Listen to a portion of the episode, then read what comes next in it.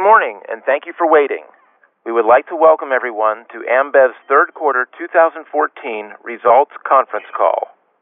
Today with us, we have Mr. João Castro Neves, CEO for Ambev, and Mr. Nelson Jamel, CFO and Investor Relations Officer.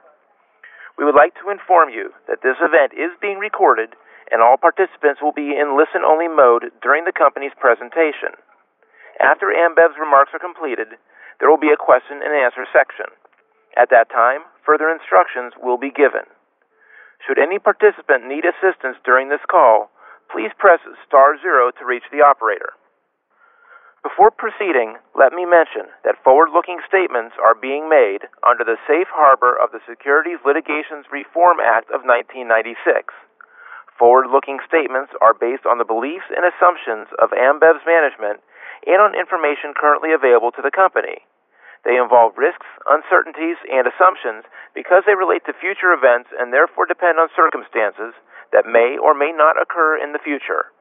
Investors should understand that general economic conditions, industry conditions, and other operating factors could also affect the future results of Ambev and could cause results to differ materially from those expressed in such forward-looking statements.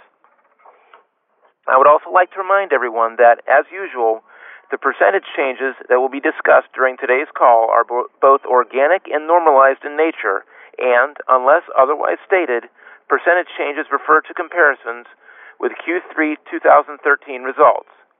Normalized figures refer to the performance measures before special items, which are either income or expenses that do not occur regularly as part of Ambev's normal activities.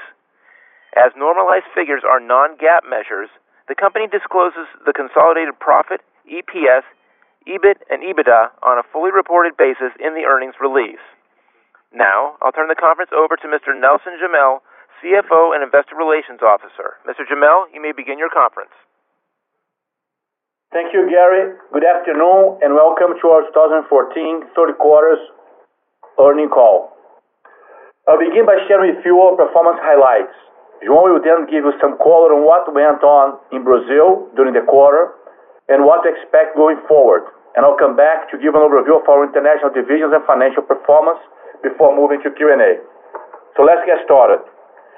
In the third quarter, net revenues were up 6% and EBITDA grew 2.5%, reaching 4.1 billion reais, with normalized EBITDA margin contracting 106 basis points to 47.5%, mainly due to a tough comp driven by one-time gain related to the positive outcome of certain legal proceedings recorded in the third quarter of 2013, as well as a result of a gross margin contraction of 70 basis points to 65.7% and a double-digit cash SG&A growth.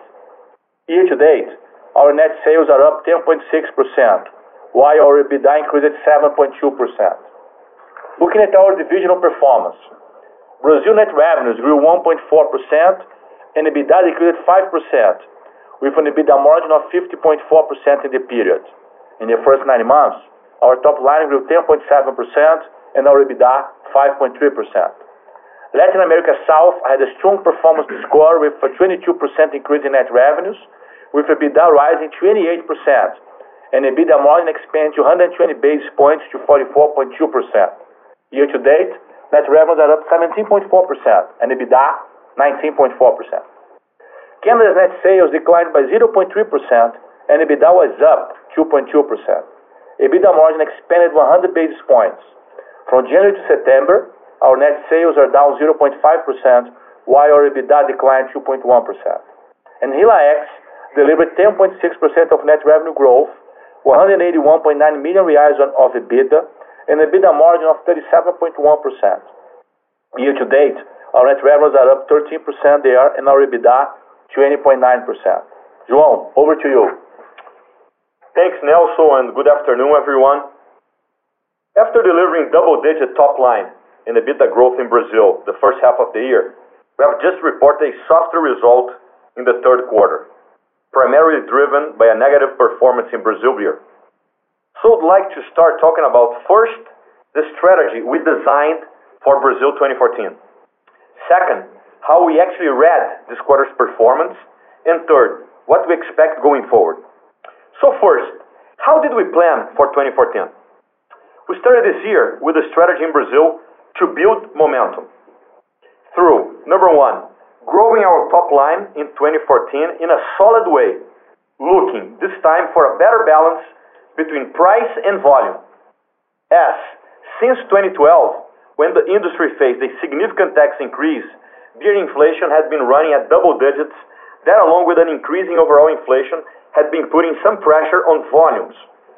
In this context, affordability became an important priority for us in 2014 through different initiatives such as the Summer Without Price increase and expansion of our pack price strategy. Two, through the acceleration of the investments behind our brands, leveraging as well as much as we could on the 2014 FIFA World Cup platform to support not just this year, but also future growth. We came with a robust sales and marketing plan, mainly focused on enhancing the equity of our mainstream and premium brands, allowing us to keep leading the growth in both segments, executing specific plans at target geographies where we see bigger volume and market share opportunities, expanding consumer occasion through packaging and liquid innovation, improving the consumer experience through investments in points of sale and our franchises. This is the plan, and it was not designed by chance. To put in perspective, we have grown our top line in the last three years, mainly thanks to the pricing lever, protecting our profitability in a scenario of not only rising federal taxes, but also FX devaluation and other headwinds, while at the same time investing behind our key commercial platforms. In 2014, we decided it was the perfect time to take advantage of the positive industry momentum, including the FIFA World Cup event, to take the most out of it to fuel our top-line growth, pursuing an optimum balance between volume and net sales per hectoliter, and aiming at prices to consumer back to general inflation levels. So we get to the second point of my initial list. How do we read this quarter's performance, and how does it fit with our strategy? After growing our top line by 15.3 in the first half of the year, we already expect a deceleration in the third quarter. Beer and soft drinks industry volume were indeed negative, primarily impacted by a further deceleration of real income growth that was almost flat this quarter, the continuous increase of general inflation, and a lower consumer confidence. As a result, despite top line still growing double digits year to date, our net revenues grew only 2.3, and EBITDA in Beer Brazil was down 5%, mainly driven by a decline in Brazil Beer EBITDA, partially offset by a strong performance of soft drinks and non-alcoholic non-carbonated. We're definitely not satisfied with this quarter results, but we never plan for one specific quarter.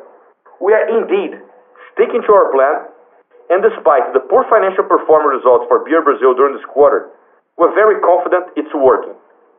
So why do I say that? Number one, we had another quarter of strong market share growth. We have been outgrowing the industry during the full year, gaining 150 basis points of market share since the first quarter and reaching an average of 69% in the third. More important, we did that by maintaining the relative prices to our competitors.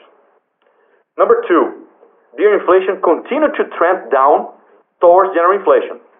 The Summer Without Price increase and the World Cup Without Price increase campaigns have been successfully driving a deceleration of beer inflation from the double-digit levels since the end of 2012 to a single-digit level in Q3. Our unique pack price platform remains a key strategy in this scenario. 300 ml returnable glass bottle has grown steadily, but really remains under-penetrated in Brazil with significant room to expand. Particular emphasis will continue to be given to our pack price strategy in order to improve our top-line performance by delivering to consumers more affordable products. Beer inflation deceleration was also enabled by the government decision to postpone the expected tax increase for this year. Along with that, and even more important, the sector continues to dialogue with the tax authorities with the intent of showing, once again, that tax revenue can grow the same way, but based on a lower tax burden on the industry, enabling a greater volume growth and further investments with no pressure on inflation. Number three, we have significantly improved the connection with our consumers this year. While continuously growing our market share, consumer preference remain above this level, reflecting the strong equity of our brands and healthy growth prospects. Brahma is definitely a big highlight as the official sponsor of the 2014 FIFA World Cup. Its prefer- preference is up 120 basis points year to date, maintaining a strong performance after the event. We have also significantly enhanced the consumer experience in the out-of-home occasion, investing in new coolers in points of sale and by further expanding our franchisees.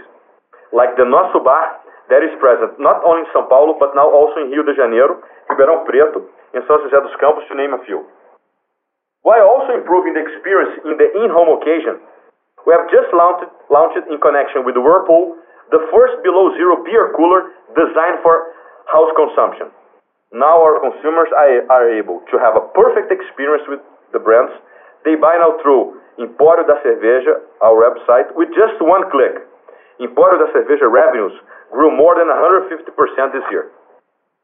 Number four, we continue to lead the fast-growing premium segment in Brazil. Our premium brands have grown more than 20% year to date, mainly driven by double-digit growth of Budweiser, Stella Artois, and Original year to date. Budweiser is now the leading brand in the international premium segment, while Original continues to lead the domestic market. Further enhance our high-end portfolio, we will launch Corona this quarter, in the fourth quarter, on selected on-premise accounts. Number five, in the last years, we have launched breakthrough innovations that continue to outperform the market. Brahma 0.0 more than doubled the non-alcoholic beer segment in Brazil in the 18 months since its launch, and has now more than 65% of market share within this segment. Following the successful rollout of Skol Beats Extreme, we have just launched Skol Beats Senses, an innovative ready-to-drink liquid with 8% alcohol content that can be mixed with ice. Different than anything we have ever launched. Our pipelines of innovation remain strong and will definitely play an even more important role in our top-line growth strategy. And finally, number six, our CSD and NANC portfolio continues to outperform the industry. After reaching an all-time high of 19.3 market share in the second quarter, we lost only 10 basis points, sequentially outperforming the industry by 80 basis points year-over-year. This performance was primarily driven by Pepsi and Guaraná Antarctica through our returnable glass bottle strategy. But all of our brands actually gained share. We have also launched the Fusion one-liter PET bottle, further enhancing our presence and share in the fast-growing energy drink segment. With that in mind, we get to our third topic, what do we expect going forward? As I already mentioned, we are anything but satisfied with this quarter results, but do not see the third quarter result as an indicator of future-like performance, much the other way. So when referring to our guidance, we are not making any change. We expect to deliver on both our top line and cost guidance for the year in Brazil by re-accelerating net revenue growth and improving our SG&A performance in the fourth quarter 2014. As important as the next quarter, we firmly believe we are now even better positioned to face the challenges that lie ahead of us, not only in the fourth quarter, but also in 2015 onwards. With that, I would like to quickly run through the performance highlights of our Brazil business. During the quarter, beer volumes grew 0.2 as our market share gains more than offset the industry decline, and we saw the first sequential increase, 3% in our net revenue per hectoliter, as we left the intensified promotional environment of the 2020 FIFA World Cup behind. Net revenue per hectoliter grew 1.2 growth versus last year, impacted by the earlier timing of our revenue management initiatives in the third quarter 2013, resulting in a top-line growth of 1.4 in this period. In terms of costs and expenses, COGS per hectoliter grew 10.8 as our industrial depreciation was up 22.7, reflecting the increase in investments in Brazil in recent years. Our cash COGS grew 8.5, driven by negative currency hedge impact and a remaining but smaller negative impact from packaging mix related to the 2014 FIFA World Cup, which was partially offset by the benefit from our commodities hedge impact.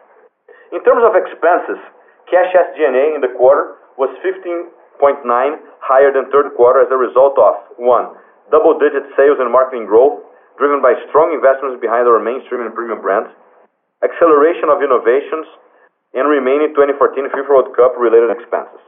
Second, increased weight of direct distribution.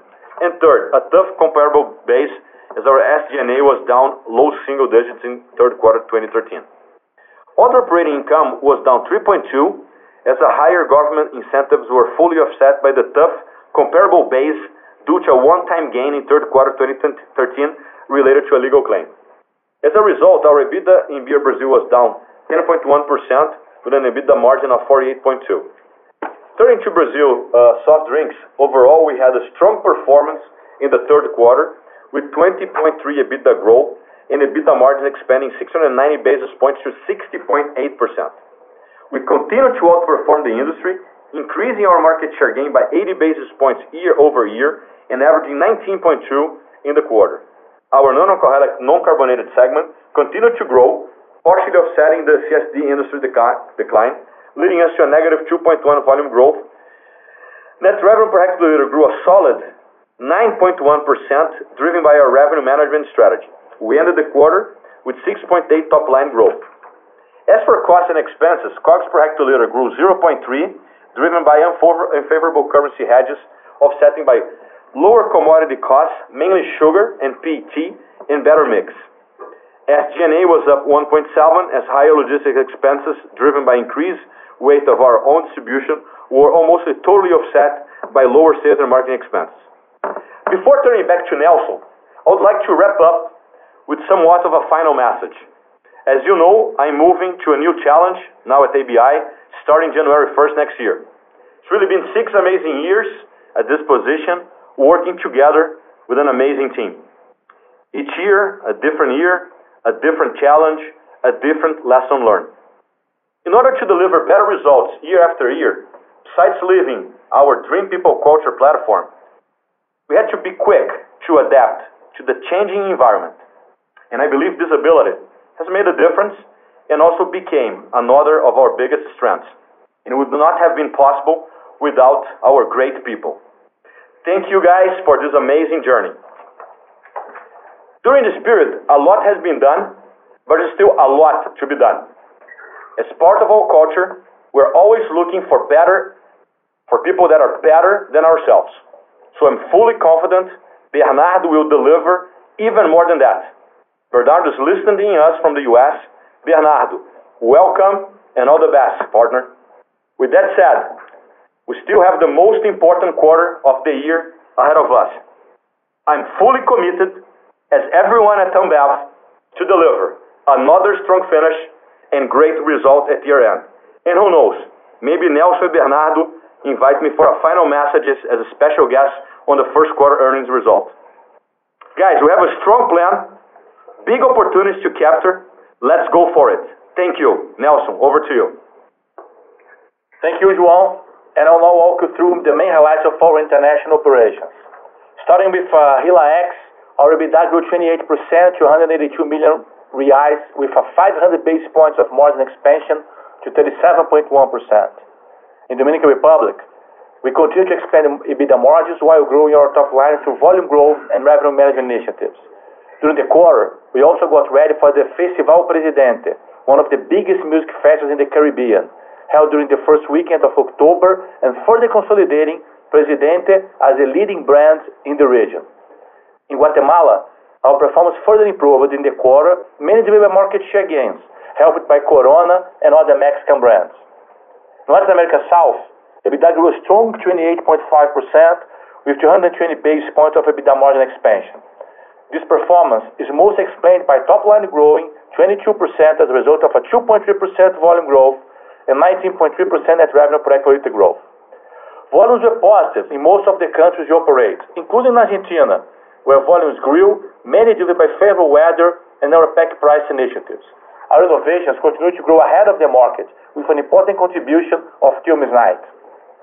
As far as costs and expenses, COGS per hectoliter in grew 10.1%, mostly impacted by high labor-related costs, whereas cash SG&A increased by 15.7%, mainly as a result of higher distribution expense in Argentina, given inflationary pressures.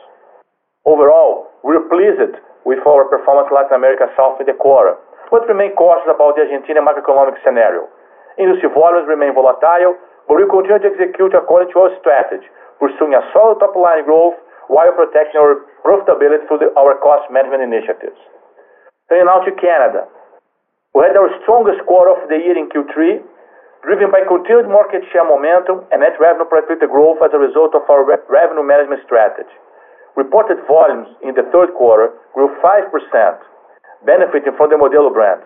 Organically, volumes declined 1.1% in line with the industry, impacted by the poor weather and by an acceleration of energy and food inflation, which pressured consumer disposable income. Our innovations in liquid, packaging, and trade solutions continue to support our top line, delivering approximately one full share point of growth versus prior year. Continuing our success from the first half, in the third quarter, we launched our new 25-ounce big cans and released a new seasonal for the Shock Top family. Our net revenue per hectoliter grew 0.9% as our revenue management initiative started to positively impact our results, while SG&A savings were achieved in the third quarter as we leveraged our cost discipline to partially offset a tougher than expected beer industry. As a result, our normalized EBITDA grew 2.2%. As a clear market share leader in Canada, we continue to focus on supporting the overall health of the category, bringing innovations to consumers and new trade solutions to our customers, and managing our net revenue to offset rising input costs without putting undue pressure on industry volume. Now, I would like to cover the main items below EBITDA. Our normalized profits increased by 23.2% to 2.9 billion reais in the quarter. Net financial results were a negative 221 million reais, an improvement versus last year, mainly driven by better performance from non-derivative instruments. The effective tax rate reached 11.7%, thanks mainly to a higher interest on capital benefit during the quarter. And last but not least, in terms of financial discipline, we continue to deliver strong performance.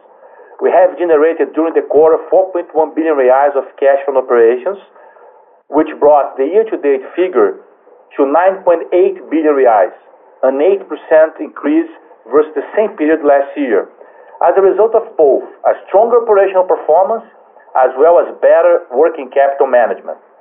Finally, given the solid financial metrics and aimed at maximizing the return to our shareholders, on October 15th, we announced a dividend distribution totaling 3.4 billion reais that will be paid as from November 13th.